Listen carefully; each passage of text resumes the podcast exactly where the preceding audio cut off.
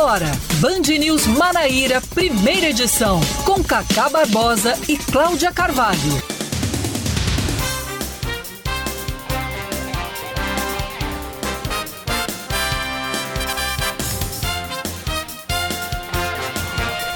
Nove horas 27 minutos em João Pessoa, 9 horas 27 minutos na Paraíba. Bom dia, bom dia, bom dia. Hoje é quinta-feira, hoje é véspera de sexta, hoje é dia 12 12 de maio de 2022 está começando mais um Band News Manaíra, primeira edição comigo, Cacá Barbosa e com Cláudia Carvalho. Bom dia, Cláudia. Muito bom dia, Cacá. Bom dia para todos os nossos ouvintes. Hoje é um dia que está chuvoso, né? Muito. O tempo fechou. Começou parecendo que ia ser um dia bem é. simpático, mas aí já começou a chuva e o tempo está fechado aqui. Será, Cláudia, que amanhã, amanhã para, para quem acredita e para quem curte essas coisas de data, amanhã é sexta-feira 13.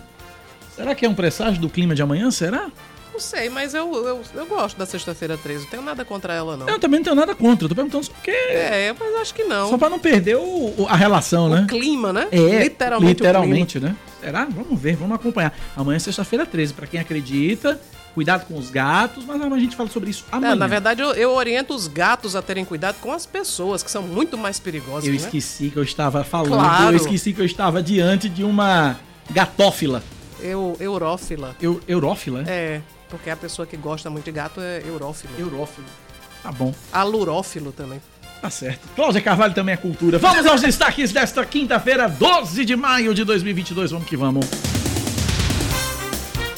O Ministério Público apresenta à Justiça Eleitoral o pedido de cassação dos diplomas dos vereadores de Campina Grande, Valdemir Santana e Cletson Rodrigues, do Democratas, e dos suplentes da sigla.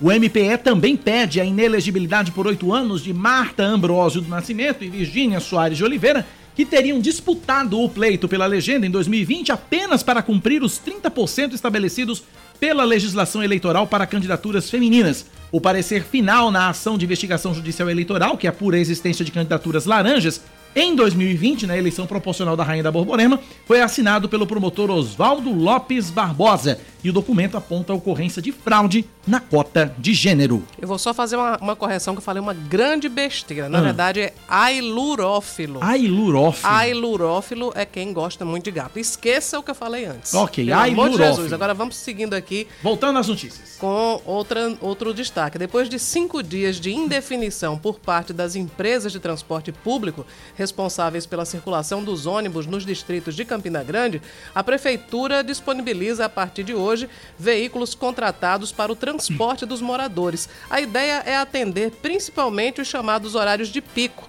facilitando a vida de quem precisa ir trabalhar. O serviço estava suspenso desde sexta-feira, quando o Sindicato das Empresas de Transporte de Passageiros alegou não ter condições de manter os ônibus nas localidades. No mesmo dia, a Justiça concedeu uma decisão liminar determinando que as empresas não parassem de prestar o serviço, o que não vinha sendo obedecido. O Ministério Público do Trabalho apura a possibilidade de assédio moral a um funcionário da pizzaria que na última sexta-feira atendeu o presidente Jair Bolsonaro em João Pessoa. A medida é que, a, melhor, a denúncia é que o empregado teria sido obrigado a provar as pizzas que seriam comidas por Bolsonaro como medida de segurança do presidente. O inquérito foi distribuído para a procuradora Milena Alencar e as investigações ainda estão em fase inicial.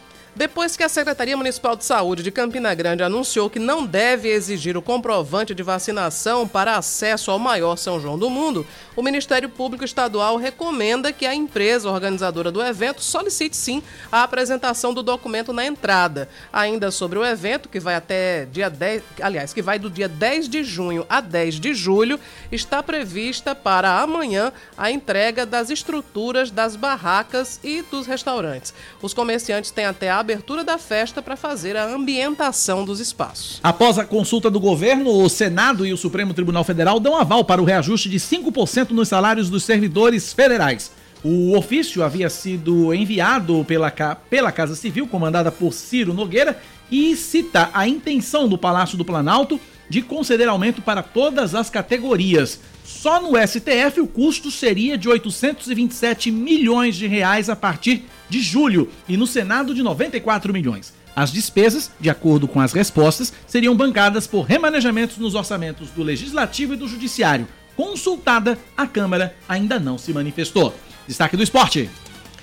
O presidente do Botafogo, Alexandre Cavalcante, se diz insatisfeito com a recomendação do Ministério Público da Paraíba para que os dois jogos da final do Campeonato Paraibano tenham apenas as torcidas do time mandante. O dirigente ressaltou a parceria que teve com o Campinense para tentar mudar a realidade imposta, mas disse que não acredita mais em reviravolta. Um relatório da Polícia Militar aponta que os duelos são partidas de risco e que o mais sensato seria torcida única da equipe dona da casa nas duas partidas. 9h33 na Paraíba. Band News. Tempo.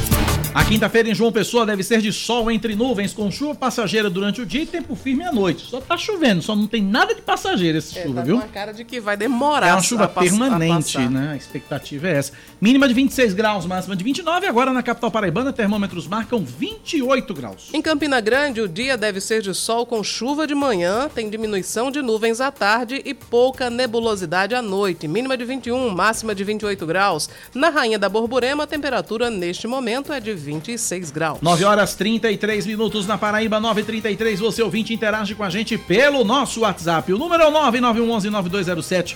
9911-9207, o WhatsApp da Band News FM para você participar, interagir e nos ajudar a fazer o noticiário local nesta quinta-feira, 12 de maio de 2022. Cláudia Carvalho, o que tem para hoje no seu calendário? Hoje é Dia Internacional da Enfermagem e do Enfermeiro, que a gente parabeniza demais esses profissionais que são importantíssimos para o sistema de saúde, para a sobrevivência da humanidade, eu diria. Hoje também é Dia Mundial da Fibromialgia e hoje é Dia do Islamismo. 85 anos hoje da primeira transmissão ao vivo de televisão. Isso aconteceu no dia 12 de maio de 1937, na coroação do rei Jorge VI da Inglaterra. E em 1940, 12 de maio de 1940, era inaugurado o Autódromo, Inter- o Autódromo de Interlagos, em São Paulo. É, que o nome, desde 1985, Cláudia Carvalho, é Autódromo Internacional José Carlos Patti, em homenagem ao piloto de Fórmula 1 que foi morto em 1977. E também, Cláudia Carvalho, há 44 anos, no dia 12 de maio de 1978, é, trabalhadores do ABC Paulista começavam a primeira grande greve depois do golpe militar de 64. E ainda, Cláudia Carvalho, Ah. há 40 anos, o Papa João Paulo II escapava de um atentado no Santuário de Fátima, em Portugal. O autor foi um, foi um sacerdote fundamentalista católico espanhol conhecido, chamado Juan Fernandes Cron, que acusava o Papa de ser um agente comunista infiltrado no Vaticano para destruir a Igreja Católica. Ele tentou matar o Papa João Paulo II com uma baioneta de 37 centímetros que foi usada na Primeira Guerra Mundial e comprada em Paris. Dia movimentado, foi o É, 12 de maio muito- da história, viu? Muitos fatos históricos, né? Muitos. Selecionei apenas alguma, alguns, mas vários outros fatos históricos é, que a gente registra nesse 12 de maio de 2022. 935 9911 9207 9911 9207. Cláudia, vamos começar o nosso jornal, vamos começar nossa, nosso noticiário local aqui na Rádio Band News FM. Deixa eu começar, vou, vou até, enquanto o Leandro Oliveira fecha aqui o primeiro contato, eu vou puxar um assunto que é essa, essa, essa ação do Ministério Público do Trabalho contra a pizzaria onde o presidente Jair Bolsonaro jantou com correligionários na última sexta-feira, aqui em João Pessoa. Tem uma história, tem uma denúncia de assédio a um funcionário da pizzaria que teria sido teria sido obrigado a provar as pizzas que eram servidas ao presidente como medida de segurança, Cláudia Carvalho. É, eu, eu inicialmente, quando tomei conhecimento dessa história, eu pensei que isso fosse um boato, que isso tivesse sido in- inventado, mas pelo jeito não, né? Pelo jeito realmente existiu. Inclusive, tem um fato curioso envolvendo essa história toda, é que alguns sites de circulação, enfim, de sites que são têm sua, sua base fora da Paraíba, né? É, que Sites nacionais. É, sites nacionais que publicaram essa história, aí publicaram uma foto de Bolsonaro do lado de Nilvan Ferreira como se Nilvan fosse o funcionário que tivesse que, que provar as pizzas. Foi mesmo? Foi. Caramba. Quer dizer, não sabia, tinha a mínima ideia do que é estavam fazendo. Né? Era. Então, Por isso também eu fiquei, bom, alguém inventou essa história e, e tá querendo vendê-la como se Nilvan fosse o funcionário do, do, do, do, restaurante. Enfim, o Ivan Ferreira, todo mundo sabe que é pré-candidato ao governo, é político, é radialista, pessoa extremamente conhecida aqui na Paraíba, mas em São Paulo acho que não é muito conhecido, não, não, não é, né? Não é. Bom, mas ontem no programa Muito Mais, o procurador do trabalho, Eduardo Varandas, confirmou que realmente existe uma notícia de fato que foi recebida pelo Ministério Público do Trabalho, dando conta de que sim, um funcionário do restaurante teria sido obrigado a provar a pizza. E qual é o, o, o grande problema, né? O, é, segundo o procurador, se fosse um, um, interesse da segurança nacional, quem, teve, quem deveria ter provado seria alguém da equipe do presidente, não uma Sim, pessoa o staff do, do presidente. É. Né? E, e, isso configuraria uma espécie de assédio moral, enfim, uma, uma, irregularidade praticada pelo estabelecimento. Então, o Ministério Público do Trabalho está ainda no momento inicial desse processo para averiguar se aconteceu isso ou não. Pois é, então fica aí, a, a gente vai acompanhar. A, a, as investigações estão bem na fase inicial mesmo, ainda está na fase de denúncia ainda, né, Cláudia? E muita água há de rolar por debaixo dessa ponte nessa denúncia de assédio ao funcionário da pizzaria onde o presidente Agora, Jair Bolsonaro se realmente jantou. aconteceu, é um total absurdo, né? Pois é. Por que, que não foi alguém da equipe do presidente, né? Em vez de fazer com que o funcionário então, da pizza... se você tem medo de, de, de ser envenenado, enfim, não vá, né? Não vá. Não Faça, se exponha, peça né? alguém da, da, da, do staff para fazer lá uma refeição segura. É muito complicado isso. Muito. Aí obrigar o funcionário a provar. Eu, Prova aí pra ver se não tá envenenado. Para o restaurante aí, também foi uma propaganda muito negativa. Muito né? negativa, muito negativa. 9 horas mais 39 minutos na Paraíba, 9h39. Você ouvinte participa com a gente pelo nosso WhatsApp 9911-9207, 9911-9207 e nos ajuda a fazer o Band News Manaíra, primeira edição. A gente segue com outras notícias para você. Cláudio, uma escola em João Pessoa, na comunidade Mumbaba, no bairro das Indústrias, amanheceu com as paredes do banheiro pichadas. E na pichação, uma, uma promessa de ataque contra os estudantes. Escola professora Anaíde Beiris, na comunidade Mumbaba, bairro das Indústrias. Foi hoje pela manhã que o banheiro masculino foi encontrado pichado. É, e aí a direção da escola emitiu nota prometendo reforço na segurança. Hoje pela manhã, uma equipe da Guarda Municipal ficou encarregada de acompanhar a chegada dos alunos. O acesso, inclusive, foi apenas por um único portão para garantir, para controlar a entrada desses estudantes.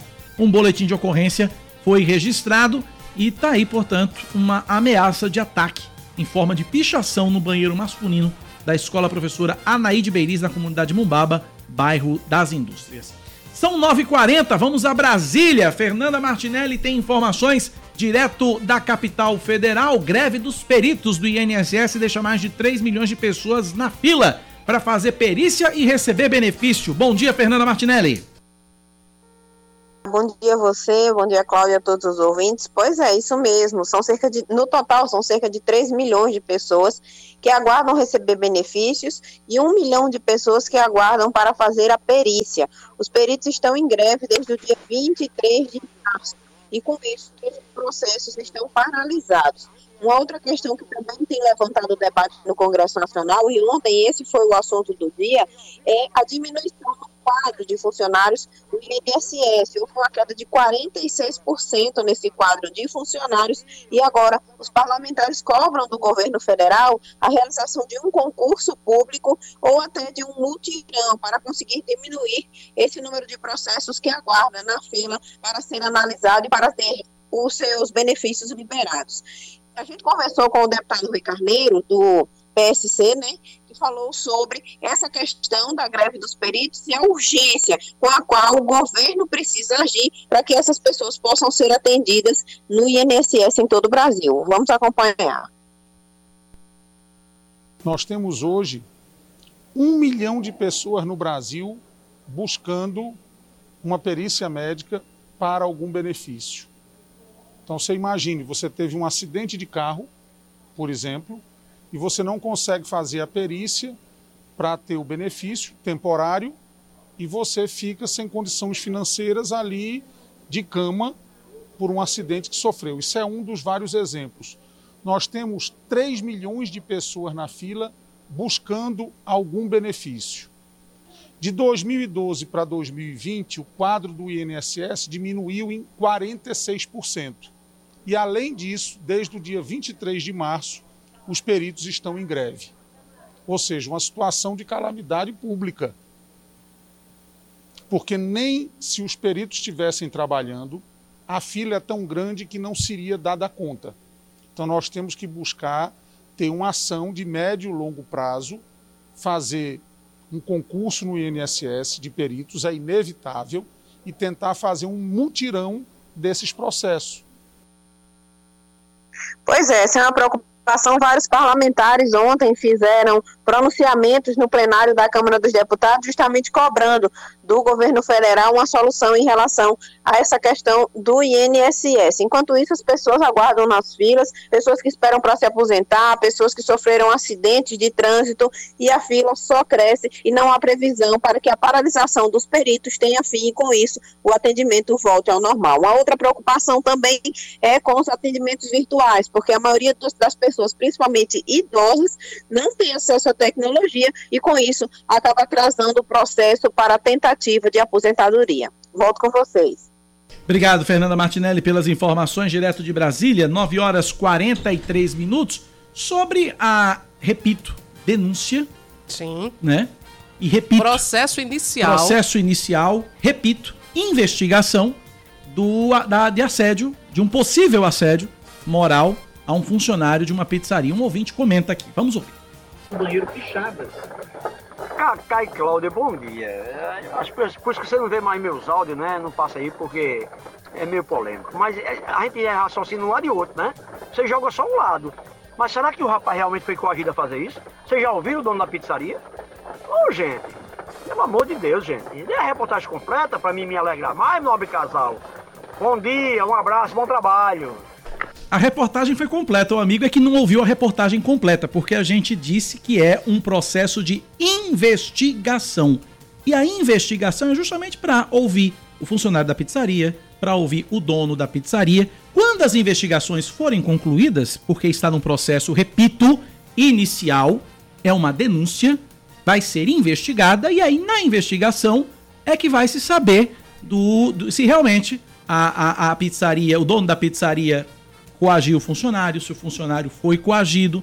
Entendeu? Então a gente deu a notícia inteira, completa. É, o ouvinte é que não ouviu a notícia completa. Preste no... atenção um pouquinho que não custa nada. Aumenta o volume do rádio se for o caso. No um início, abraço para você. No início do nosso comentário eu até disse, eu, eu, imaginei que isso fosse fake, né? Que isso fosse uma criação, mas dado a, a abertura de um inquérito, acho que há indícios, pelo menos, né, para o Ministério Público do Trabalho ter decidido investigar o caso. Agora, é isso que você ressaltou. Nós dissemos com todas as, as letras e sinais gráficos que está num estágio inicial ainda essa investigação.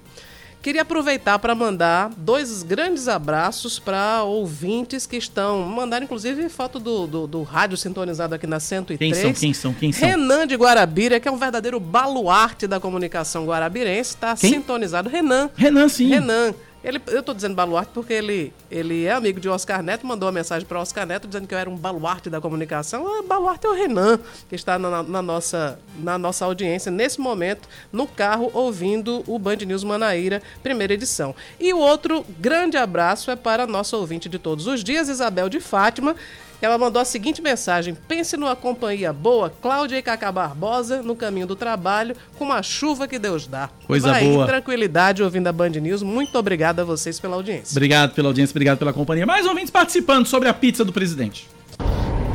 Bom dia, pessoal. É, se é a pizzaria que está oferecendo a refeição, não acho errado que alguém da pizzaria prove a refeição, né? Para dar a segurança daquilo que ela está fornecendo. Eu, eu acreditaria que seria um assédio se o funcionário fosse provar uma refeição que não fosse da pizzaria. Mas quem é que fornece a pizza? É a casa. E a casa tem seus funcionários que a representam, que podem atestar a veracidade daquele produto. Então, não vejo nenhum tipo de assédio, até porque se ele trabalha numa empresa índole, né, de boa índole, né, se a equipe é de boa índole, comer não, não teria nenhum problema. Aí, a opinião do ouvinte eu acho constrangedor, né? Sabe, o, o funcionário leva o, o a refeição para o cliente, o cliente faz prova aqui para ver se está bom, se não está envenenado. Eu acho que isso, no mínimo, é um constrangimento. Ouvinte aqui, o Wellington de Jacumã dizendo, eu ia era comer as pizzas todinhas e dizer que estava tudo envenenado e deixar ele com fome. O Wellington de Jacumã. Mais ouvintes participando, vamos lá. Bom dia a todos da Band News. Por que o Ministério Público do Trabalho, ao invés de se preocupar com o funcionário que experimentou a pizza, não vem fazer uma fiscalização sobre as condições de trabalho dos agentes comunitários de saúde e combate à epidemia de uma pessoa? Ver as condições em que estamos trabalhando, né? Band News FM, um segundo, tudo pode mudar. Bom, é porque é o seguinte, até onde eu aprendi, não sei se eu estou errado, se o espírito não me engana, como dizem os mais antigos, o Ministério Público do Trabalho ele, ele atua na base da provocação. Ou seja, foi formulada uma denúncia, alguém formulou uma denúncia ao Ministério Público do Trabalho de que esse funcionário teria sido vítima de assédio moral. Provocado que o Ministério Público foi, então o Ministério Público agiu. Se a denúncia que o amigo se refere com relação aos agentes de combate à endemia, pandemia, enfim, seja lá o que for, ou qualquer outra categoria que se, senta, que se sente prejudicada, procure o Ministério Público do Trabalho e formule a denúncia. Faça a denúncia formal e o Ministério Público do Trabalho atua em cima. Simples assim. Mais ouvintes participando com a gente. Vamos lá, 99122 2540 99, melhor, 9911 9207. Eu ia dar o número da TV, ó. 9911 9207. Vamos lá. Bom dia, Cacá. Bom dia, ouvintes. Isso para mim é constrangedor? Sim. Se eu fosse o dono da pizzaria, eu mandava todo mundo embora, porque eu acho isso o cúmulo do absurdo. Porque se alguém quisesse mesmo tentar matar o presidente, bastava só uma faca para isso, como a gente já viu acontecer. Eu acho isso a coisa mais sem futuro do mundo, esse negócio que aconteceu aqui em João Pessoa. Em nenhum outro canto você vai ouvir falar disso. Cadê que ele obrigou o dono da pizzaria a provar a pizza quando ele foi lá para Nova York? Cadê? Ele obrigou? Ele não obrigou. Porque se ele tivesse feito isso, ele tinha sido deportado. Bom dia para todo mundo. Eita, pizza polêmica da gota é essa, viu? Pense. Agora imagine, imagine só, se por acaso essa pizza tá com algum veneno. O funcionário é a pessoa responsável a se fazer essa prova, se a prova realmente tem que existir que tem que ser feita pelo sistema de inteligência e de segurança do presidente. Se por acaso esse trem realmente está envenenado, e aí o que é que o trabalhador tem a ver? Ele, ele é amigo de Oscar Neto? Ô, meu nobre casal, como disse o rapaz aí. Aqui é Reinaldo Chacon, bom dia Cláudia, bom dia Cacá. Oi, vocês tratar com Bolsonaro doente, doente, fanático, fânico. É, é igual aquele caba que tentou matar o padre, o Papa. É o, o, o, é o, o fanático. Esses bolsominions são todos fanáticos, então não ligue não. Bom dia para vocês. Obrigado pela audiência. Recebemos informação, mensagem aqui da nossa querida Giza Veiga, é? Isso, Giza Veiga. Ela, ela, ela nos, nos, ajuda aqui, aí é valiosíssima a ajuda dela. Diz: olha, o Ministério Público pode agir de ofício, mas tem que pelo menos ser informado. Quem age sob provocação, provocação é apenas a justiça. Obrigado, Giza Veiga. Um beijo muito carinhoso para você. Vale o, vale o acréscimo na informação, sem dúvida alguma. Contribuição fabulosa aqui da nossa querida Giza. Mais ouvintes, hoje tá um negócio sério, viu? A pizza boa. Bom dia para todo mundo. Bom dia, Cacá. Bom dia, Cláudia. É, enquanto o presidente tem medo de morrer envenenado, o povo vai morrendo de fome. Bom dia, Cacá. Bom dia, Cláudia. Bom dia a todos. Cacá, minha pizza ele vai provar. Agora, minha pizza só tem quatro letrinhas, viu? Se chama voto. Bom dia, Cacá. Bom dia, Cláudia. Bom dia a todos da Band News. Aqui é Eric. É, sobre essa questão do garçom que teve que experimentar a pizza, isso é um protocolo, acredito que seja um protocolo normal para todo presidente. Agora, o que eu não acho certo é ele ter que experimentar o garçom. Porque não foi ele que fez a pizza.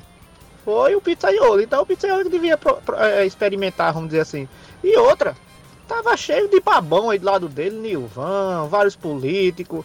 Do lado de fora da pizzaria, vários apoiadores dele. Ele tem uma carrada de, de segurança. Por que esse segurança não experimenta no lugar do, do garçom? Porque o Nilvan Ferreira, os demais que estavam apoiando ele lá, ao lado na mesma mesa, não provou? Porque ele não chamou um apoiador para fazer isso? Tem que colocar o cara do garçom. Né não? Eu, eu, eu sou contra. Se eu fosse o garçom, não teria experimentado, não. Não teria feito esse papel, não. Que pizza para dar polêmica, Cláudia Carvalho. Aí, realmente. Saiu do forno com tudo. Com tudo, viu? Tá louco. 9 da manhã, 52 minutos na Paraíba, 9h52. Leandro Oliveira, bom dia para você, Leandro Oliveira. Dia. Bom dia. Inclusive, inclusive, inclusive, Cláudia Não, Carvalho, não, não, fazer não, uma não. saudação especial para nosso ouvinte, Cíntia Raquel, que é fã incondicional de Leandro Oliveira. Fã incondicional de Leandro Oliveira. Cíntia Raquel, que trabalha no marketing do Colégio Via Medicina. Cíntia, um beijo bem carinhoso para você, meu, de Cláudia Carvalho e especialmente de Leandro Oliveira. Mande um beijo pra Cíntia, Leandro. Um beijo, Cíntia. Tudo de bom Pronto. pra você. Não falei pra você, Cíntia, que eu ia fazer isso? Olha, promessa é dívida É. e a dívida já foi quitada. Já né? está quitada, exatamente.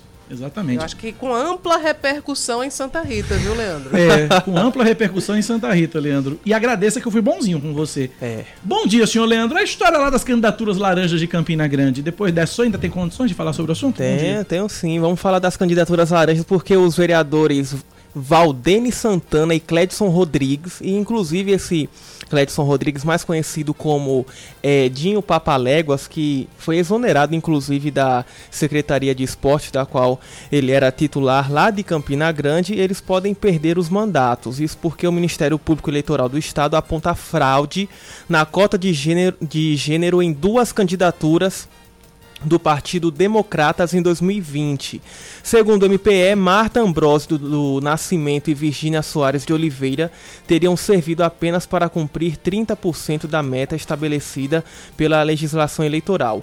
A defesa do Democratas discorda da tese e afirma que não há irregularidade nas candidaturas femininas. Apesar disso, o MPE pede a cassação dos diplomas dos vereadores eleitos e suplentes, além da inelegibilidade por oito anos das duas investigadas. Inclusive, a gente tentou até entrar em contato com o promotor responsável por esse pedido aí, né, por essa AGE, mas ele agora está em júri, ele agora está em audiência e não, não pôde nos atender, mas fica aqui então o registro aí do Ministério Público Eleitoral investigando candidaturas laranjas em Campina Grande.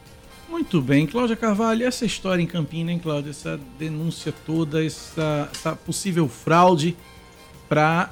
Na verdade, é uma coisa que existe em todo canto, né? O problema é que só Houve denunciaram. muitas. Houve muito e, e- e ainda há muito, né? Vamos ver também muitas candidaturas laranjas, muita gente indo- sendo candidata, muitas mulheres, lamentavelmente, sendo candidatas apenas para cumprir cota. Eu acho que esse ano já vai ser bem menos, porque já, já houve da eleição passada um rescaldo bem negativo, porque muitas ações foram abertas é, por causa da. Porque é o seguinte: os partidos têm que cumprir a cota, têm que colocar candidatos. 30% das candidaturas tem que ser de mulheres. Exato. Só que alguns partidos utilizaram as candidaturas laranjas, colocavam mulheres apenas para constar. Aí, no fim das contas, elas não tinham. É um negócio tão escancarado que muitas não tiveram nenhum voto. O que você imagina que, obviamente, se ela não teve nenhum voto, nem ela votou nela, porque era laranja, né? Serviu a um propósito escuso de um partido apenas para cumprir tabela e, e, enfim, é, subverter o, o caráter democrático da, das eleições. Então, ah, por causa de todas as ações que foram abertas, o risco do pessoal perder mandato, eu acredito que nessa eleição já vai ser mais difícil, pelo menos a incidência vai ser menor de candidaturas laranjas de mulheres. 956. Já está valendo a lei que proíbe a venda e a distribuição de canudos de plástico descartável em estabelecimentos comerciais aqui na Paraíba. Os locais têm 120 dias para se adequarem à norma. A professora da Universidade Federal da Paraíba e coordenadora do projeto Mares Sem Plástico, Cláudia Cunha, conversou ontem com Oscar Neto e Sueli Gonçalves no Band News Manaíra segunda edição para falar sobre o impacto positivo que a redução no uso do plástico deve trazer ao meio ambiente. Vamos ouvir. Cláudia, um pequeno, mas um grande passo na luta contra a poluição é, nos mares, é, nos rios, enfim. A gente tem muito ainda o que se caminhar nesse sentido, porque até aqui nas praias da capital pouco se respeita também. As pessoas vão curtir o seu dia de sol, curtir a praia, mas deixam lixo por lá. Mas sem os canudos já temos um norte para a gente começar a vencer essa, esse crime ambiental que é a poluição, não é isso? Exatamente, fico feliz pela sua fala, porque a ideia é justamente essa. Nós participamos, eh, contribuímos eh, dentro do projeto com o deputado Wilson Filho nessa elaboração, estávamos lá no dia 17 de abril na aprovação do projeto de lei e fiquei feliz com a sanção Então começa a correr os 120 dias de adaptação, né, de mudança realmente do plástico convencional feito de plástico por um outro canudo, né, um outro item sustentável, seja de inox, seja de papel. Então, é como você falou, isso traz um grande impacto positivo e esse é apenas o primeiro passo realmente para o banimento de todo plástico de uso único, que traz um grande dano ao meio ambiente. As pessoas sempre falam que as tartarugas são as mais afetadas, mas é muito mais amplo o prejuízo que pode ter na natureza, principalmente nos mares, com a questão desses canudos que são plásticos e demoram aí anos para poder se decompor. Exatamente, porque o plástico, é, a gente tem né, aquela visualização daquela imagem da tartaruga na narina, né, com o canudo plástico, ou a própria ingestão desse material por outros animais marinhos. Mas o problema realmente é bem maior, porque a gente sabe que qualquer plástico, né, qualquer polímero, ele sofre esse processo de quebra, da degradação em partículas menores, e esses detritos poliméricos, né, chamados de microplástico, eles ficam dispersos na biosfera, no ar, na água e no solo. Então, o impacto realmente é bem maior, é um plástico invisível e que, inclusive, literatura já reporta é, a presença desse material já no nosso corpo, no nosso sangue, na placenta humana, no pulmão. Então, é algo muito sério. Então, esse projeto de lei veio realmente contribuir para o não consumo desse material. Então, eu espero né, que isso realmente seja estendido aos outros objetos plásticos. Exatamente isso que essa é a minha pergunta seguinte. É, Cláudia, quais outras lutas que têm sido discutidas não só aqui na Paraíba, mas em todo o Brasil, com relação à redução do uso de plásticos? A gente já percebe que tem supermercados que já não oferecem mais as bolsas de plástico, é, exigem que você leve aquela bolsa que é mais sustentável da sua casa, enfim, ou uma caixa, mas que outros projetos, que outras ações, qual o próximo passo? Isso. Como coordenadora do projeto, a gente atua com essa sensibilização, tentando envolver a sociedade para essa problemática. Mas a gente já observa grandes avanços, já a substituição realmente desse material para é, no supermercado, por exemplo, né, utilizar um ecobag no, lugar da sacola oferecida, né, e tem alguns estabelecimentos que já não oferece. Essa realmente é a tendência, né, atual já em alguns países, nós já observamos isso, alguns estados do Brasil, mas essa é uma perspectiva espero eu, próxima para realmente essa mudança de hábitos, né? Para que realmente a população adquira essas boas práticas. Tudo bem, a gente conversou agora com a professora da UFPB e também coordenadora do projeto Mares Sem Plástico, Cláudia Cunha, que esclareceu é, vários pontos positivos após essa, esse projeto que proíbe a venda e também distribuição de canudos de plástico aqui em território paraibano. Cláudia, muito obrigado pela sua participação e sucesso aí na luta de todo o grupo. Eu que agradeço. Um abraço a todos. No plantão, deixa eu trazer uma novidade é, para Santa Rita. A Prefeitura de Santa Rita encerrou o contrato com a Cagepa. Como assim? É, encerrou. Encerrou. Fim. The end. Game over.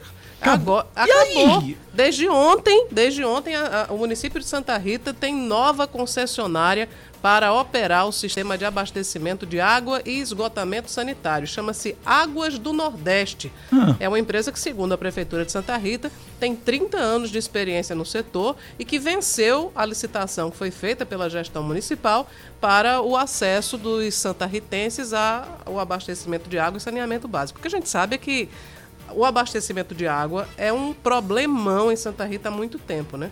E a prefeitura diz que atualmente o município apenas 4% da população tem cobertura de esgotamento sanitário. Eu já vi esse filme alguns anos atrás. Esse Souza filme... que colocou a Daesa. Souza, né? Daesa e Cagepa.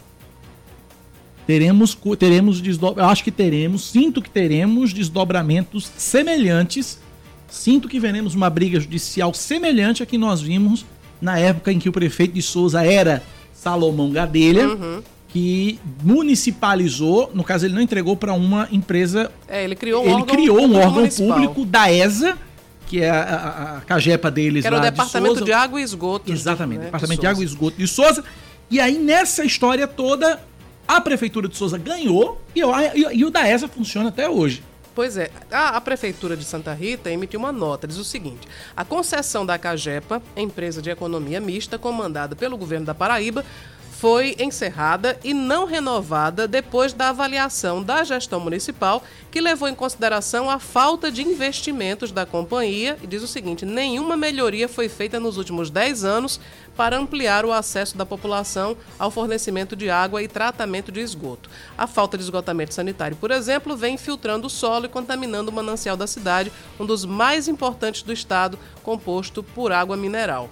Ah, diz ainda que o fornecimento de água é intermitente nos bairros mais elevados, a exemplo de Tibiri e Marcos Moura, onde são registradas queixas diárias de interrupções. E mais de 20 mil santarritenses, moradores de Bebelândia, Odilândia, Cicerolândia, Forte Velho, Lerolândia e Nossa Senhora do Livramento, nunca foram atendidos pela Cagepa.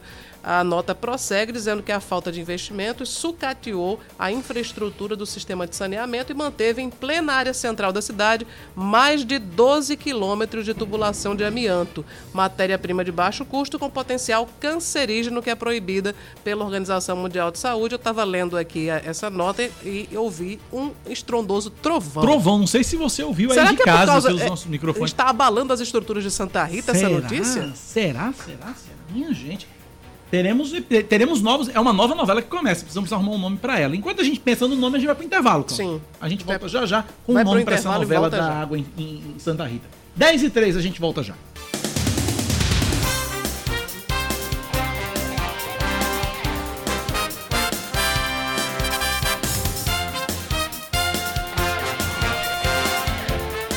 10 horas e 5 minutos. Antes da gente voltar para as notícias, mandar um abraço para um outro ouvinte muito querido, que é o nosso amigo Humberto Alexandre, sintonizado também na 103,3 e participando da polêmica da pizza de Bolsonaro, né? o que, que o Humberto disse aí? Eu tô curioso. Não, ele, ele acha um absurdo também o, o funcionário ter provado, né, a pizza, se é que provou realmente.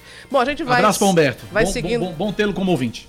Demais. A gente vai seguindo aqui com os destaques. A campanha de vacinação contra a Covid-19 segue nessa quinta-feira oferecendo os imunizantes a toda a população a partir dos 5 anos de idade sem agendamento.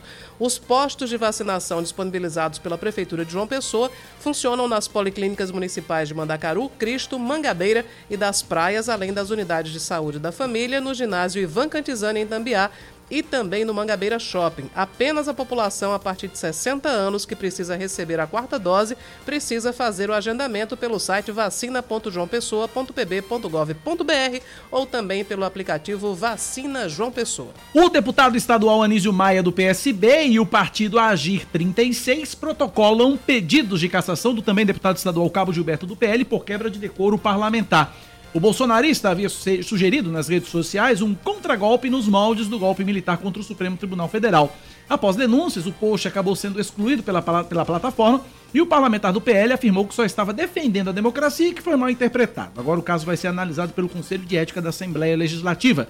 Ao saber do pedido de cassação, Cabo Gilberto disse que quem deveria ser cassado era Anísio Maia, por ter quebrado, quebrado vidros da Casa de Deputados Pessoa em 2015, junto com outros militantes, e que o petista não tem moral nenhuma. E daqui a pouco o Cabo Gilberto vai estar com a gente, já avisou que está chegando aqui. Os pacientes, funcionários e acompanhantes são retirados do prédio do Hospital Arlinda Marques, em João Pessoa, depois de um vazamento de gás que aconteceu ontem à noite. A unidade fica no bairro de Jaguaribe e é referência em atendimento pediátrico. Quem estava dentro do hospital teve que sair às pressas e correu direto para o estacionamento. Em seguida, os pacientes foram transferidos para outra ala não atingida pelo gás. De acordo com a Secretaria Estadual de Saúde, foi identificado um problema na tubulação de água nos arredores do hospital, o que pode ter relação com esse vazamento, que aliás é estranho, porque já aconteceu várias vezes É, esse não é a vazamento primeira de gás no. Arlinda Marques. Bandidos arrombam um container do Sindicato das Empresas de Transporte Coletivo Urbano de Passageiros de João Pessoa, localizado no Parque Solon de Lucena, centro da capital. Durante a ação registrada nesta madrugada, os criminosos levaram um notebook e uma maquineta de cartão. De acordo com o diretor institucional do Cintur, Isaac Júnior Moreira, o atendimento aos usuários do transporte coletivo precisou ser interrompido.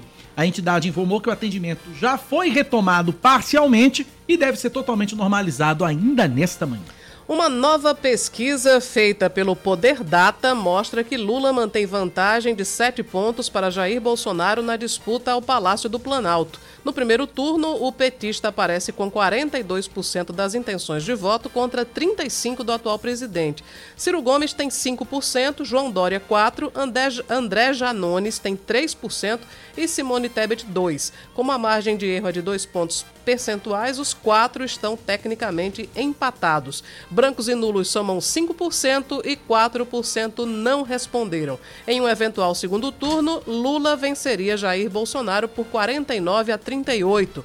A pesquisa ouviu 3 mil pessoas em mais de 280 municípios brasileiros entre os dias 8 e 10 de maio. Seguindo com mais um destaque agora o esporte, o Palmeiras derrota a Juazeirense por 2 a 1 em Londrina e avança na Copa do Brasil. Durante o jogo, a torcida palmeirense xingou o técnico Tite, que deixou de fora Rafael Veiga da penúltima convocação da seleção brasileira antes da Copa do Mundo. O Corinthians de Leandro Oliveira também está nas oitavas de final da Copa do Brasil. Jogo difícil. Yuri Queiroga. O Corinthians confirma o favoritismo, faz 2 a 0 sobre a Portuguesa do Rio e se classifica para as oitavas de final da Copa do Brasil. Os dois gols foram no primeiro tempo. Júnior Moraes abriu o placar e anotou o primeiro dele com a camisa do Timão. Depois, foi a vez de Juliano receber cruzamento da direita e mandar para a rede de Paulo Henrique. O goleiro Cássio sentiu dores na coxa ainda na primeira etapa e foi substituído por Ivan. O Corinthians volta a campo no sábado, enfrentando o Internacional às 7 da noite no Beira Rio. Também ontem o Fluminense se classificou na Copa do Brasil ao bater o Vila Nova por 2 a 0 no Serra Dourada, mesmo o placar da vitória do Botafogo sobre o Altos em, volta redonda. O Atlético Goianiense está nas oitavas depois de ganhar do Cuiabá nos pênaltis na Arena Pantanal. O outro time que avançou foi o Ceará, após vencer o Tombense por 2 a 0 na Arena Castelão. 10 horas mais 10 minutos na Paraíba, 10 e 10. Ouvinte manda mensagem pra gente ainda sobre a pizza. Meu Jesus. Não sou advogado, mas dei uma googlada nos, nas leis sobre assédio moral. E o que me chamou a atenção foi o termo, aspas, de forma reiterada, de forma prolongada, que há nas leis que tratam o assunto. Uhum. Ou seja, o caso da pizzaria, se for um caso isolado, não repetitivo, seja ocasionado pelo presidente ou pelo dono da pizzaria, a meu ver, não configuraria assédio moral, mas apenas uma atitude lamentável. É, ontem, durante a entrevista que o procurador Eduardo Varandas concedeu ao programa Muito Mais, ele disse que não foi um caso isolado, que já havia. É, bom, não sei exatamente que tipo de assédio moral. Se é, essa história de provar comida deve ter sido um caso isolado, mas que havia é, denúncias de, de outros tipos. Outras espécies de assédio é, outras moral. espécies, outras modalidades de assédio. E queria também, é, muita gente ouvindo a Band News. Caramba, acabei de bacana, receber muito bom. Obrigado pela uma... audiência de todos. Pois é, a gente fica feliz demais de saber. Ricácio Cruz também na audiência. Sim, verdade. Ricácio, eu vi a mensagem de Ricácio, passei batido. Ricácio, um abraço para você. Pois é, grande abraço. A audiência de vocês nos alegra muito. Verdade. Audiência qualificadíssima. 10 da manhã, 12 minutos na Paraíba, 10 e 12. Hoje, que dia é, Cláudia? Hoje é dia de. Quinta-feira. É, quinta-feira. Dia Quinta-feira é dia dele. Direito e Poder, com Ricardo Sérvulo. Hoje o assunto é da Seara, do, mais do que nunca, do doutor Ricardo Sérvulo. Antes disso, bom dia. Bom dia, doutor Ricardo. Bom dia, Cacá. Bom dia, Cláudia. Bom dia, ouvinte da Band. Sou como advogado eleitoralista, tira esse assunto, como tira os outros assuntos que o senhor aborda sempre aqui de letra. Mas vamos falar sobre lei eleitoral, federação, coligação, que danada é isso, doutor Ricardo? Dif diferencie pra gente. Pois é, são coisas que o direito eleitoral brasileiro, ele tem uma dinâmica muito forte, para não dizer outra coisa, e a gente fica, a cada eleição, a gente fica fazendo experimentos a gente começa a, a testar coisas que, é, né, por isso que eu digo, nessa, nesse frenesi, né, nessa, a gente chama em direito de uma disposição legiferante. O que é, que é isso? É uma disposição de fazer lei. Então, fazer lei nunca basta. Então, a gente sempre tá, está querendo fazer algo diferenciado, que necessariamente não é bom né? não quer dizer que é bom a toda eleição. É bom para a gente que é advogado e que é, encontra panos para as mangas, para dar palestra, sabe? Para fazer encontros, dar assessoria jurídica e por aí vai. Mas o fato é que e tem essa, essa coisa da federação e da coligação. O que, que é isso? São bem, são institutos do direito eleitoral que são muito próximos é, um do outro. Cláudia, Cacá e ouvinte da Band. É, a coligação não é novidade, obviamente. Né? Coligação é a junção. Coligar quer dizer é o, o ajuntamento de, de, de, de, alguma coisa. No direito eleitoral é, é juntar partidos políticos. Aí você pergunta, a coligação ela está é, extinta dentro do direito eleitoral brasileiro? Não, ela não está extinta. E aí é, eu explico. A coligação, ela continua valendo nas eleições de 2022 para os cargos majoritários. Que cargos são esses? Prefeito, é, vereador, é, melhor dizendo, prefeito, governador, é, presidente da República. Como agora são é, eleições nacionais, então os cargos que estão em jogo agora são os cargos de governador majoritários, são os cargos de governador e de presidente da República. E aí sim, essa coligação, e ela forma um partido político, ela pode acontecer para esses cargos majoritários, os chamados cargos majoritários. Então, é, é plenamente é, válida essa junção de partidos para concorrerem a esses cargos. Esses cargos majoritários estão é, valendo. Agora, existe uma coisa que é bem parecida, só que não é a mesma coisa, que é a, a, a que são as federações. As federações, ela obedecem uma lógica parecida, que são os, os, eh, as agregações de partidos políticos. Só que vamos dizer que a, a coligação é uma coisa mais, mais volátil, digamos assim, ela é mais rápida a duração das coligações é, acontece só é, do período, no período eleitoral. Acabaram as eleições, acabaram as coligações. As federações não. As federações é uma coisa mais séria. Digamos que as federações elas, elas têm, elas estão mais para um casamento do que o, o, as coligações. As coligações é um namoro, ou no máximo um noivado as, as federações, elas são um casamento. Por quê? Porque ela tem um tempo já determinado, você tem que ficar no mínimo quatro anos. Ela possui o quê? Uma natureza bem própria, ela tem que ter um estatuto, é, é uma coisa que, que, que obedece uma ritualística diferenciada. Então, ela dura mais, ela, ela pressupõe um estatuto, os partidos que se agregarem nessa, nessa federação, eles estão sujeitos aqui, os partidos políticos estarão sujeitos à, à fidelidade partidária. Né? Então, se sair disso, pode haver a perda de mandato, se sair da, da federação, pode haver a perda de mandato por infidelidade partidária, que, a, que, que ele passa a ser um partido, a federação ela passa, na verdade, a ser um partido, né? Por quê? Porque é essa, essa, esse, essa personalidade é, jurídica que antes era cabível para cada partido político acabou porque os, os, partidos políticos abriram mão disso e é, as suas independências e passaram a formar é, uma única sigla partidária chamada federação. Outra peculiaridade é que a federação ela, ela vai valer para os cargos proporcionais. Que cargos proporcionais são esses?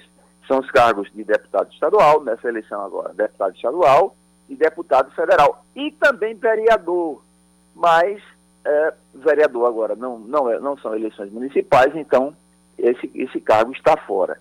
Então, basicamente, é, você tem essas duas diferenças que acontecem é, dentro desses institutos jurídicos. Parecidos, porém, não são a mesma coisa, porque é, caminham é, com a lógica diferenciada. E aí você pergunta, e por que que foi, que, qual foi o interesse de é, criarem as, as chamadas federações? Simples, os partidos políticos menores, os partidos políticos que têm uma, uma menor envergadura, densidade eleitoral, para que não corresse o risco de ficar no chamado ponto de corte, não ficar na história de votação mínima, eles fizeram essa, digamos, essa, eu não vou dizer gambiarra, porque seria um termo grosseiro, mas encontraram, vamos usar aqui de eufemismo jurídico, né? Eles fizeram essa, uh, essa proposta de aliança, de, de, um, de, um, de um congraçamento é, político entre siglas, para que se dê uma força, uma força maior, para não ficar naquela história de, de, de, de limitação de voto, para não ter acesso a, a espaço dentro da, da propaganda política, é, ter acesso ao quinhão na divisão do, do, do, fundo eleitoral, essa coisa toda. Então, infelizmente, o, a, a, o objetivo não foi pura e simplesmente de testar um instituto jurídico eleitoral diferenciado, mas sim, mais uma vez aqui no Brasil, de olhar para o próprio umbigo né, e o umbigo da sobrevivência política eleitoral.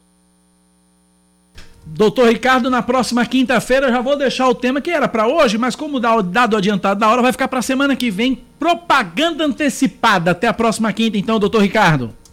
Até a próxima quinta, Cacá. Até a próxima quinta, é, Cláudia. E a próxima, até a próxima quinta aos ouvintes da Band. Já aproveito e deixo um, um bom final de semana para vocês. E Cacá, ontem teve confusão lá no, no Flamengo. Fiz até uma postagem aí entre um dirigente do Flamengo e alguns youtubers que cobriam o Flamengo, com, com, segundo a imprensa divulgou, com ameaça e tal. Complicada a situação lá, tá de vaca desconhecer bezerro, viu, Cacá? É verdade, um abraço. Ou, ou de urubu desconhecer o urubuzinho. Um abraço, doutor Ricardo, até a próxima. um abraço, tchau. 10 da manhã, 20 minutos na Paraíba, 10 e 20. Vamos pro intervalo, Cláudia? Vamos. Na volta, mais notícias aqui na Band News FM Manaus. 10 São... e 22. Isso, 10 e 22 na Grande João Pessoa. A gente está de volta com Band News Manaíra, primeira edição. A Prefeitura de Alagoa Grande é condenada a pagar indenização de 5 mil reais a uma mulher que recebeu uma dose vencida da vacina contra a Covid-19. De acordo com o Tribunal de Justiça da Paraíba, ela recebeu no dia 6 de abril do ano passado o imunizante, cujo prazo de validade havia terminado em fevereiro. O relator do caso, o desembargador Zé Ricardo Porto, explicou que, em se tratando de, da aplicação de substância vencida no organismo humano, o dano psicológico experimentado pela mulher é inestimável, passível de indenização. O governo federal assina a ordem de serviço para a duplicação da rodovia BR-230 entre Campina Grande e o Sertão. Os serviços devem começar na Alça Sudoeste, que fica na saída da Rainha da Borborema para Patos. A obra soma um investimento na ordem de 40 milhões de reais a partir de recursos garantidos pela bancada paraibana na Câmara Federal. A previsão é que os trabalhos iniciem ainda esse mês. Mais um destaque para você. O juiz Marcos William de Oliveira, titular do primeiro Tribunal do Júri da capital, é escolhido por unanimidade como novo desembargador do Tribunal de Justiça da Paraíba. Ele sucede o desembargador Arnóbio Alves Teodósio, que se aposentou no mês passado. A escolha pelo critério de antiguidade ocorreu ontem, em sessão ordinária do Pleno, conduzida pelo presidente da Corte, desembargador Saulo Henriques de Sá e Benevides. Dr. Marcos William, uma excelente escolha para a Corte do Tribunal de Justiça. Uma criança de 3 anos é mordida no rosto e na cabeça por um cachorro da raça Pitbull. O fato foi registrado ontem à noite no bairro de Mangabeira, na zona sul de João Pessoa. De acordo com a mãe, o animal pertence à família e o ataque aconteceu quando o portão da casa foi aberto. A criança foi levada para o Hospital de Trauma de João Pessoa e, de acordo com o boletim médico, está internada na UTI em estado grave. Com o aval do presidente Jair Bolsonaro, o novo ministro de Minas e Energia quer privatizar a Petrobras e o pré-sal. João Pedro Melo. O ministro de Minas e Energia, Adolfo Saxida, afirmou que vai pedir ao ministro da Economia, Paulo Guedes, que inclua a Petrobras no plano de privatização do governo federal. Ele também pediu estudos que levem adiante a privatização da PPSA, que é a empresa pública vinculada ao Ministério de Minas e Energia, que administra o pré-sal. Meu primeiro ato como ministro de Minas e Energia é solicitar ao ministro Paulo Guedes que leve ao Conselho a inclusão da PPSA no PND para avaliar as alternativas para sua desestatização. Solicito também o início dos estudos tendentes à proposição das alterações legislativas necessárias à desestatização da Petrobras. Vamos agora de esporte. O Campinense pode contar com todos os jogadores para a primeira partida da final do Campeonato Paraibano. Os cinco atletas que estavam no departamento médico agora estão à disposição do técnico Raniele Ribeiro. Entre eles, o atacante Hugo Freitas, que vinha sendo titular da equipe quando se lesionou. O jogo de ida da decisão do estadual está marcado para depois da manhã no estádio Almeidão, em João Pessoa. 10 horas mais 25 minutos na Paraíba, 10 e 25. A gente segue com o nosso Band News Manaíra primeira edição. Para muitos, termos como criptomoedas, NFTs, metaverso, blockchain ainda soam como conceitos distantes, mas representam um mercado global de cifras impressionantes.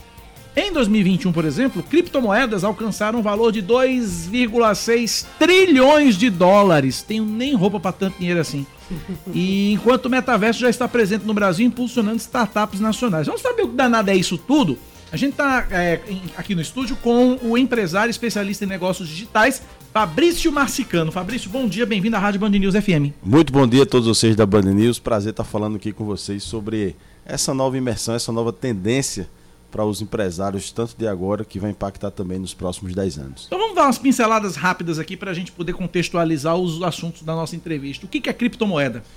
Criptomoeda é uma moeda digital e essa moeda digital você pode transformá-la em negócios hoje, fazendo trades, fazendo ganhos e tem que ter muito cuidado porque você pode ter muitas percas também. E a criptomoeda ela é, só pode ser usada no metaverso. No metaverso você e só o que é o metaverso? O, a criptomoeda. O metaverso ele, ele é a nova imersão digital, Kaká. Ela, ela, o, as redes sociais foram um grande treinamento da humanidade onde você poderia, pode é, ver e redigir. O metaverso você vai imergir, você vai estar em uma outra realidade, em uma nova imersão, e essa imersão vai fazer com que você interaja com o um novo mundo. Então você não vai participar mais de uma rede social apenas olhando para a tela, mas através de hologramas você vai poder se teletransportar para qualquer parte do mundo usando um óculos virtual. É mais ou menos o que acontece, por exemplo, a gente tem, já viu algumas, algumas casas de games onde, onde, onde você coloca aquele óculos, aquele, aquele visor, e aí você. Quando, quem tá de fora vê um camarada só se mexendo e Exatamente. tal, mas na verdade ele tá ali jogando com movimentos como se estivesse com uma espada. Uma realidade uma virtual. É, é, é, é isso? Esse Exatamente. seria o metaverso? Não, não obstante, as empresas de games são as empresas que estão mais à frente desse processo e as outras grandes empresas começam a adquirir essas empresas de games. Por exemplo, Netflix acabou de comprar uma empresa de games por 70 milhões de dólares. Por quê? Porque a Netflix entendeu que o concorrente dela não vai ser a Amazon Prime, enfim, outras empresas que trabalham com stream de vídeo. Ela percebeu que o tempo do usuário é o que vai conectar, é o que vai concorrer, é o que vai disputar aquela atenção. Então essas empresas de games, como você muito bem colocou, elas estão à frente desse processo do metaverso e estão sendo compradas pelas empresas maiores para que ganhe velocidade, para que ganhe aceleração. Para a gente finalizar só essa fase da contextualização e Cláudia fazer a pergunta dela, NFT, o que, que é? NFT é um termo chamado No Fungible Tokens. Traduzindo aqui para o nosso português, são arquivos digitais, sejam imagens, sejam figuras ou sejam vídeos, que são de propriedade sua. Então antes vocês tinham, nós tínhamos nas redes sociais, nós colocávamos uma imagem, colocávamos uma foto e essa imagem, apesar de você colocar lá, ela fica de propriedade daquela rede social. Com o, o mundo do metaverso, num blockchain, a NFT, a, a imagem ela passa a ser sua, sua propriedade. Então se alguém gostar daquela imagem, ela pode adquirir aquela imagem, você pode ter um ganho financeiro com isso, ou se você desejar cobrar um percentual, um valor mínimo para que aquela imagem seja usada dentro da cadeia do blockchain, você também vai isso ser remunerado. Qualquer imagem, por, por, exemplo, se eu tiver uma foto minha com Cláudia aqui, tirar agora uma foto nossa aqui, publicar na internet, é um NFT? É minha? Sim, é, é isso? se você, você tirar uma foto nossa aqui, ou com Cláudia, enfim, e, e dessa imagem você desenvolver uma NFT e você veiculá-la, é, deixar essa, essa imagem disponível dentro dessa, dessa cadeia do blockchain, e alguém achar essa imagem interessante, ela pode tanto comprar essa imagem como pode alugar, usar, enfim, e você ser remunerado por isso. Agora, Loja Carvalho. É, é, aqui no, no nosso universo convencional, direito autoral é um negócio que é extremamente desrespeitado. Nas, no, no metaverso é diferente? E eu também queria fazer uma outra pergunta que eu estou muito curiosa com a história dos bitcoins, porque tem muita gente ganhando muito dinheiro com bitcoins. A gente fica pensando, o investidor mais, mais vamos dizer assim, antiquado, ele fica em dúvida, por exemplo, já que a, a moeda ela não existe é, fisicamente, fisicamente, não tem cédula, não tem moeda. Como comprar Bitcoin com segurança, não perder dinheiro e quanto é que vale um Bitcoin, afinal de contas? Tá, a primeira pergunta é com relação às suas seguranças dos dados. Totalmente seguro, porque a cadeia de blockchain ela deixa rastros, ela é incorruptível, foi criada por Sakamoto em, em 98 e daí foi onde surgiu o blockchain. Então, se você fizer uma imagem, uma figura, colocar os seus dados lá, a grande diferença do mundo de hoje é que esses dados são seus, pertencem a você. É um mundo descentralizado. Uhum. Hoje estamos no mundo centralizado, estamos na mão, nas mãos de cinco, seis redes sociais como TikTok, Twitter, Instagram, Facebook, eh, Snapchat, que detêm esses, esses dados, detêm essas, as nossas informações. A partir do que está acontecendo no mundo hoje, esse mundo do metaverso, aí os dados são descentralizados. Então os dados são seus. Tá? O, aquele, aquelas redes sociais não vão poder mais usar. Isso está causando uma, uma, grande polêmica aí é, é, no mundo, principalmente com a turma lá do Mark Zuckerberg da Meta. Né? Respondendo a sua segunda pergunta sobre criptomoedas, muito cuidado, tá? Muito cuidado quando você for adquirir uma criptomoeda. Observe o porquê e quem está por trás dessa cripto. Hoje à noite nós vamos falar sobre isso. É muito fácil, é muito simples criar uma criptomoeda. As pessoas acham que é, que é complicado ou que é difícil. Qualquer um pode criá-la. Então, como tem essa facilidade, cuidado e veja quem está por trás. Respondendo sobre o Bitcoin. Então, existem, só para ficar mais, mais explicadinho essa questão do, do cuidado, existem empresas certificadas que vendem é, Bitcoin, por exemplo. Como saber se eu estou comprando a uma empresa ou a alguém que tem é, idoneidade? Então, é, pesquisa. Não tem como, não tem como ter essa segurança, tá? É, nós três aqui nós podemos criar uma criptomoeda chamada Band News. Band News João Pessoa. Agora, o que é que está por trás dessa, dessa criptomoeda? O que é que ela vai auxiliar? O que é que dá o respaldo para essa o que é criptomoeda? Que vai, o, que é, o que é que dá o respaldo? O que é que essa, qual é o planejamento para essa criptomoeda? O que é que essa criptomoeda vai contribuir com a sociedade? Então tem que olhar o que é que está por trás dessa criptomoeda. A aquisição de bitcoins, como você bem colocou, cuidado também. É uma moeda muito volátil. O que é volátil para quem está em casa?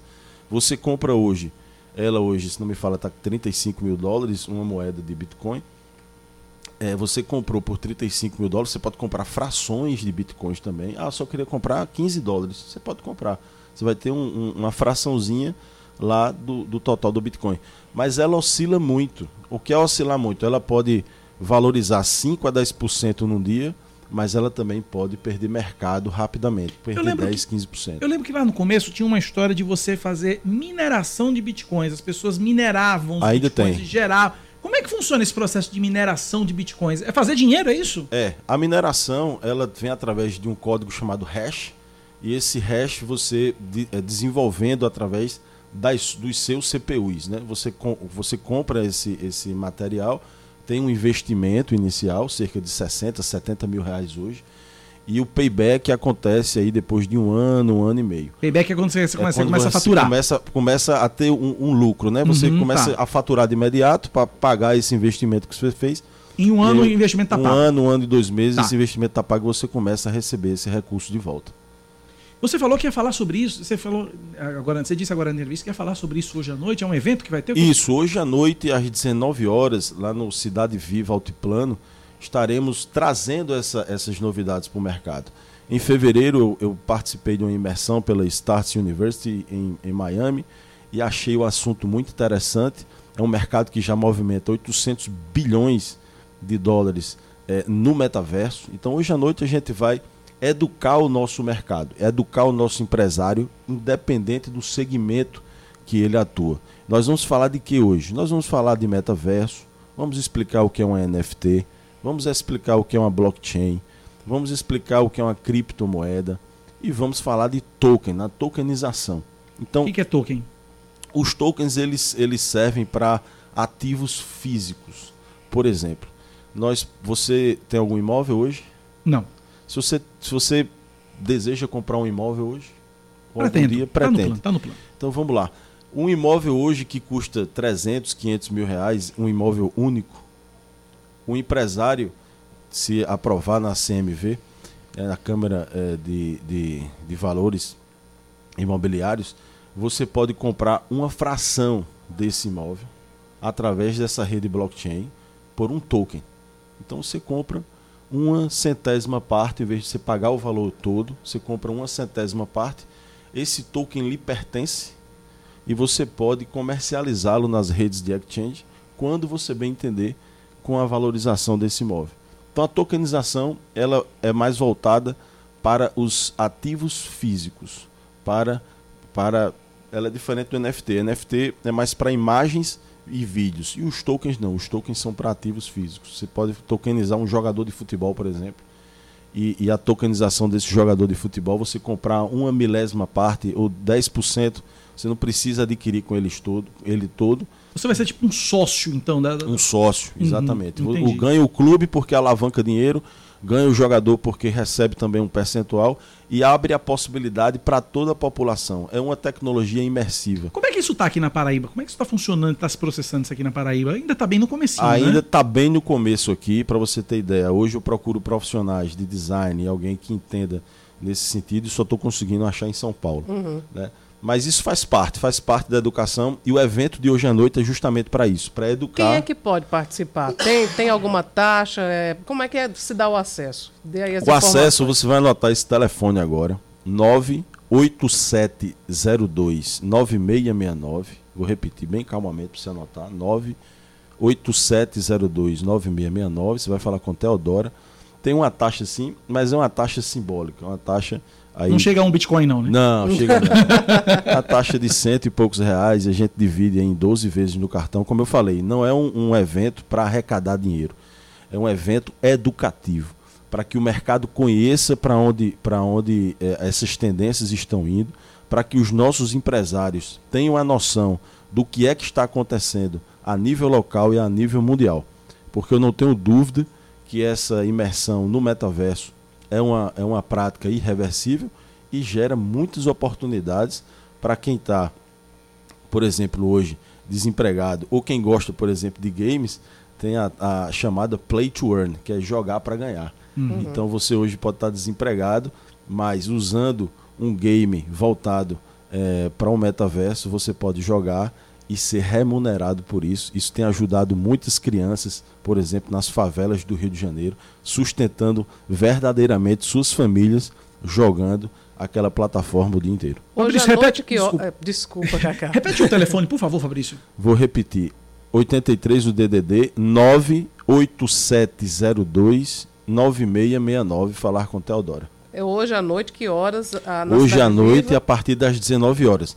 Quem se inscrever e puder chegar mais cedo, nós vamos estar com experiência com o óculos do Meta da empresa Meta do Mark Zuckerberg, o Quest 2, já para você ter uma experiência eh, imersiva. Você vai, vai ter uma experiência, a gente vai dar, vai colocar você no Museu do Louvre através desse desse óculos do Quest, já para você entender como é que vai ser o funcionamento no metaverso. Então, Já tem culto evangélico no metaverso. Eu Uhum. vi isso da Igreja Batista Lagoinha, lá do, do Valadão, André Valadão. Já, já, tem, teve casamento também já no teve metaverso. casamento no metaverso. Então coisa é, é uma tendência, uma tendência muito forte e que as grandes empresas já estão emergindo para lá.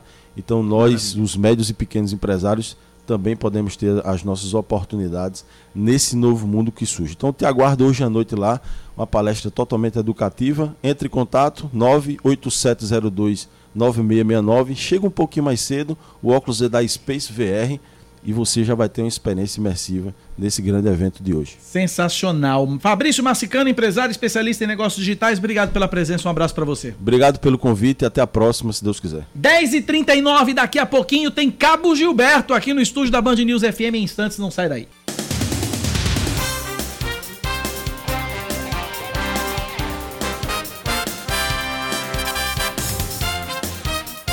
10 horas 40 minutos, de volta com o Band News Manaíra, primeira edição, último bloco, Cláudia Carvalho. Pois é, a gente segue aqui com os destaques. Um policial civil e dono de uma academia de crossfit em João Pessoa é denunciado por homofobia ao Ministério Público Estadual. De acordo com o promotor de justiça João Benjamin Neto, a ação foi enviada pelo movimento do Espírito Lilás, que atua na defesa dos direitos humanos da população LGBTQIA. As falas do empresário foram divulgadas nas redes sociais, tendo como alvo a presença de um casal homoafetivo em um comercial de carro.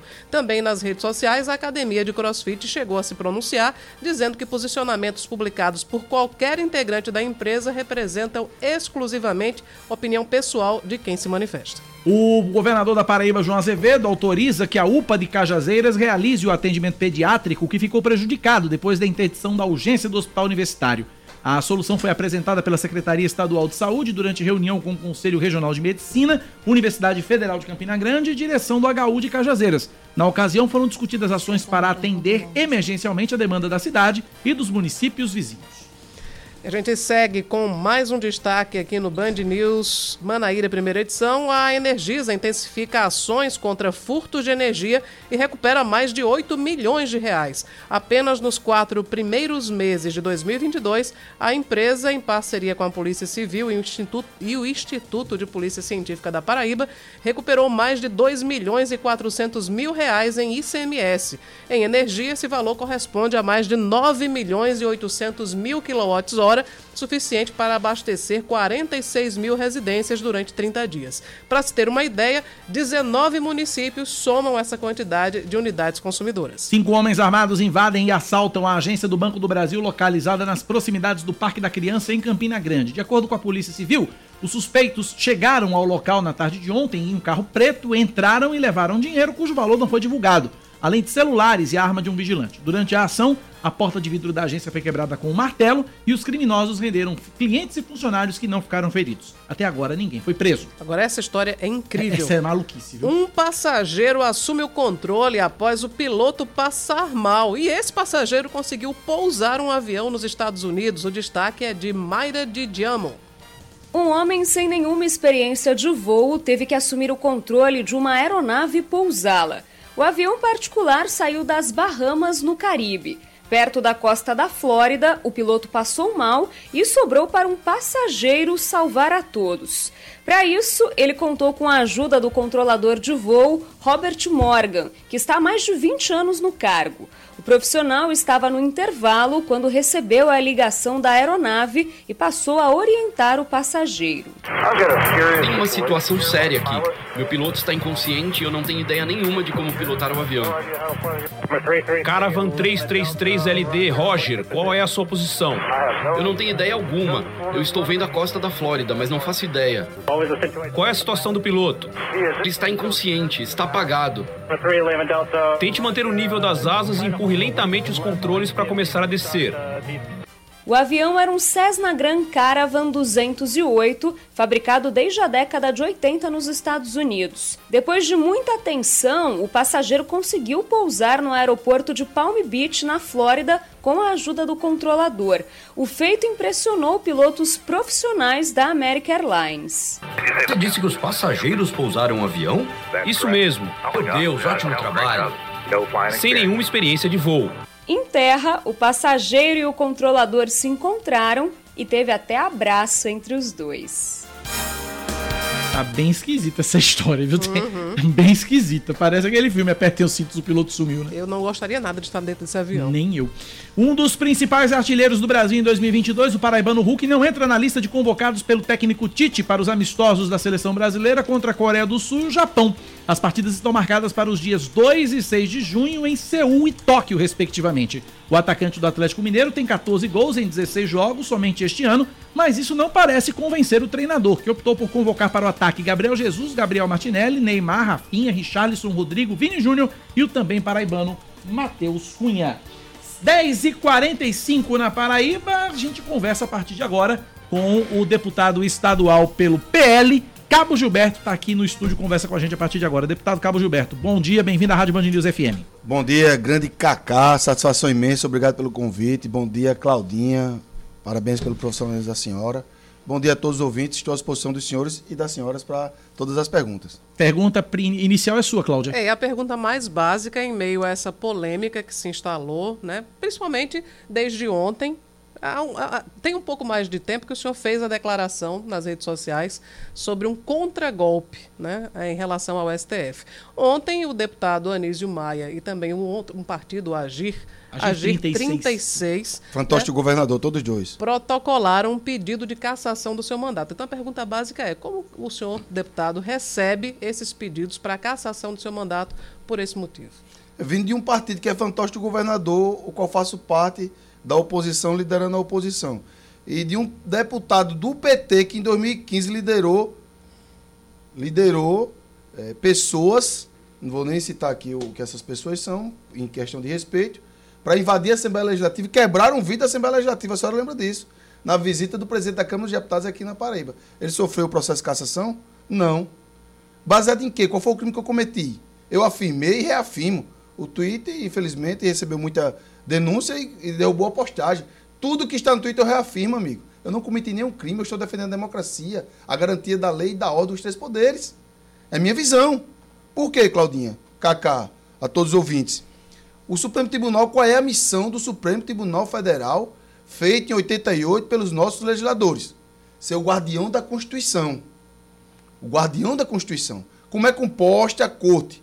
O presidente é eleito democraticamente, quando aparecem as vagas, até 70 anos, depois de 2015 até 75 anos, ou se algum morrer, ou se algum pedir para sair, como foi o caso de Joaquim Barbosa. O presidente indica um notável saber jurídico. Aí é responsabilidade do presidente. Mas o presidente está lá, indicou, porque recebeu a maioria dos votos da população brasileira e nós respeitamos o Estado Democrático de Direito.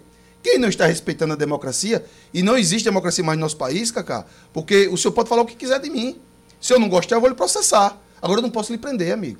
E é o que está acontecendo no nosso país. Jornalistas estão sendo presos, temos políticos exilados, políticos exilados, Polícia Federal é, parecendo a época da Segunda Guerra Mundial, a Gestapo nazista em perseguição a judeus, foram na casa de Sérgio Reis. Claudinho, qual é o crime que Sérgio Reis cometeu? Porque falou mal da Suprema Corte. A Suprema Corte não pode legislar, Claudinho, é o que mais está acontecendo. Estão legislando em causa própria. O senhor se queixou? Só, de... só para concluir, Claudinho. E eles não podem executar, quem executa é o Poder Executivo, amigo. Eles estão executando e estão legislando. É o superpoder da República Brasileira. Reafirmo tudo que eu falei. Porque é a verdade. Foram rasgados o artigo 136, 137, foi rasgado o artigo 5 foi rasgada a dissolução dos estados na pandemia. Não, mas tinha é, questão de calamidade pública, deputado. Então fosse aprovado pelo Congresso Nacional, como determina a nossa Constituição. O Supremo Tribunal, que em três decisões mudou de opinião, Cacá Barbosa.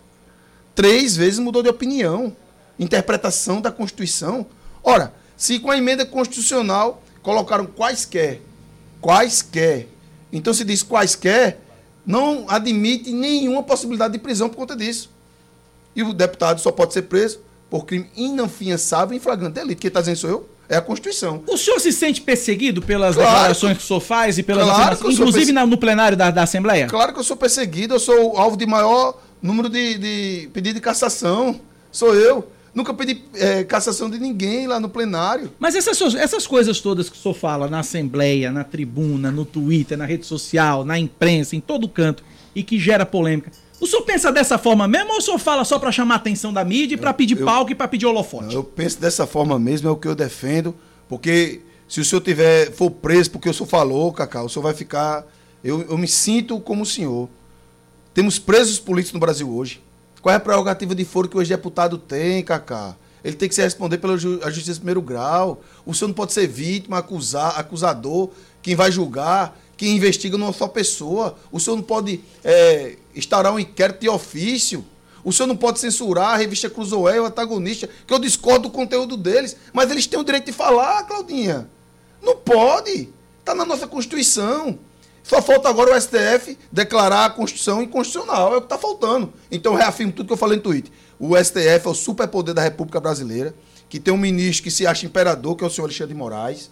E aqui eu não estou respeitando ele, estou falando com fatos. e com argumentos. E até agora nenhum professor constitucionalista do nosso país rebateu as nossas declarações. Mas o senhor falou em contragolpe. O senhor foi mal Pronto, interpretado? era- Como é isso? Era Claro justamente que eu isso. O que é contragolpe? Porque É. o senhor falou contragolpe igual ao de 64. Em 64 houve um golpe militar.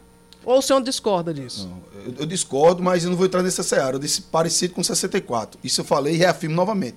Porque se eu falei um contragolpe, porque já existe um golpe. Concorda comigo? Concorda comigo, Claudinho? Se eu disse contragolpe é porque já tem um golpe.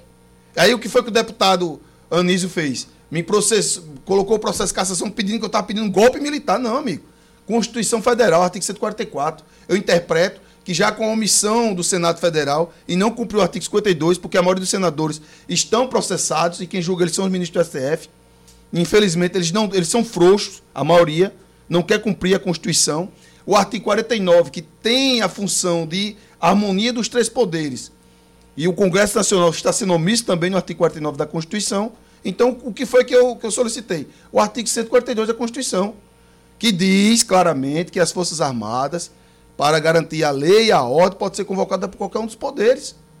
Se o Poder Executivo tivesse exorbitando as suas funções constitucionais, a Suprema Corte ou o Poder Legislativo poderia fazer essa solicitação. Está lá no artigo 142. Eu estou falando tudo dentro da Constituição. Um contragolpe nesse sentido. Aí os canalhas da oposição, fantoche do governador, o que é que eles fazem? Eles mudam todas as nossas argumentações.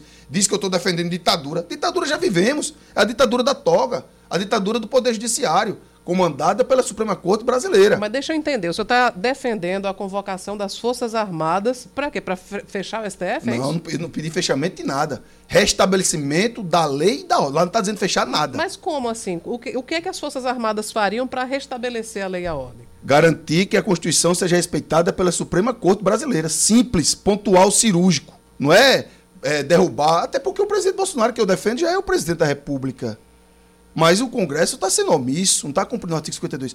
Abra aí uma pesquisa para o senhor ver, Cacá, se eu não ganho de, de, de disparada nas nossas declarações, porque o povo está vendo, Claudinho, o que está acontecendo.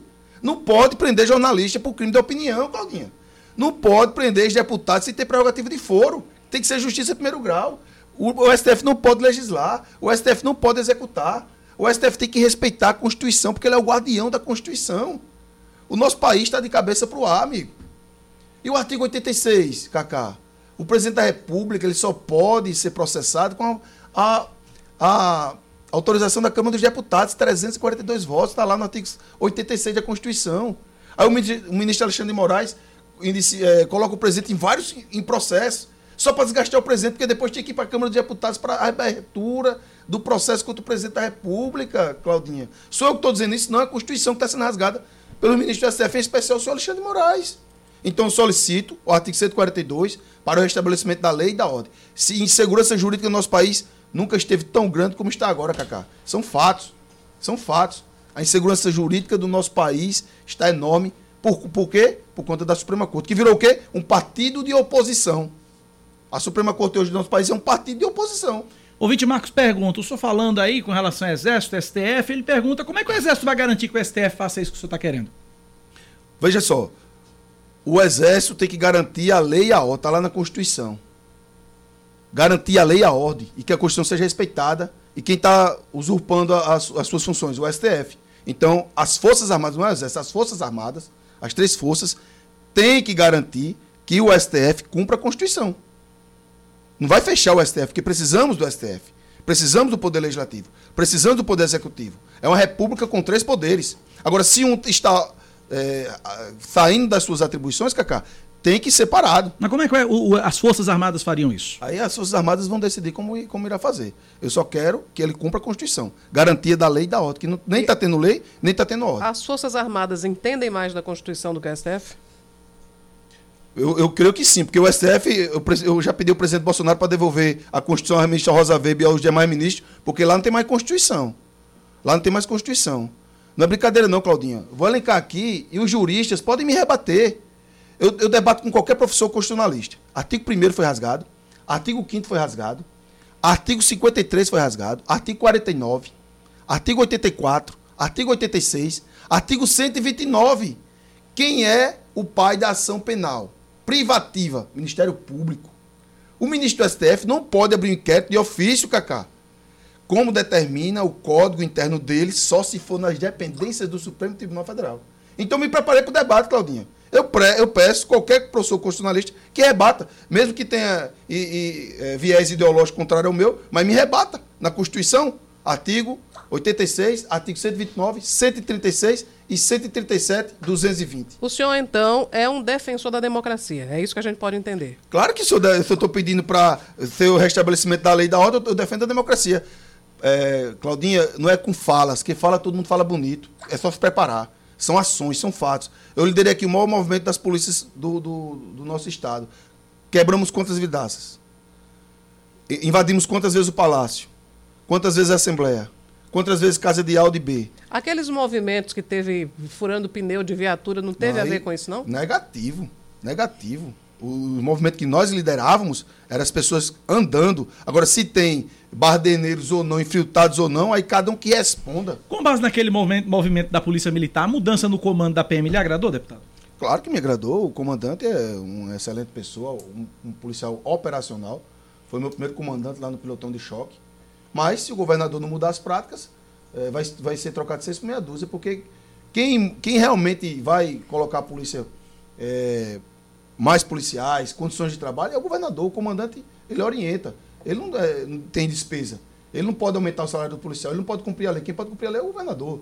Então, se o governador mudou, ótimo. Mas se o governador não mudar as práticas, pouca coisa a população vai sentir. Eu sei que a gente Dá tem tempo para uma última não, pergunta. Diga isso não, rapaz, 57, eu tenho, eu tenho que devolver para a rede às 11. O chegou. senhor chegou atrasado. A gente é dois blocos para o senhor aqui. É, é, a pergunta é sobre um, um, fato que aconteceu na semana passada durante a visita do presidente Jair Bolsonaro. Acabou tomando uma proporção gigantesca, que é a história da pizza que Bolsonaro foi, foi comer e disseram que ele pediu para, exigiu que o, um funcionário do restaurante provasse antes dele. Existiu isso, deputado? O desafio, só tem um minuto para responder, senão a rede engole a gente. Isso aí foi uma denúncia anônima que o promotor, o procurador, tem um viés ideológico diferente do presidente, faz críticas ao presidente constantemente e fez isso aí para desgastar o presidente. Foi meu professor, tenho o maior respeito, mas discordo da sua postura. Não era para ele ter feito isso.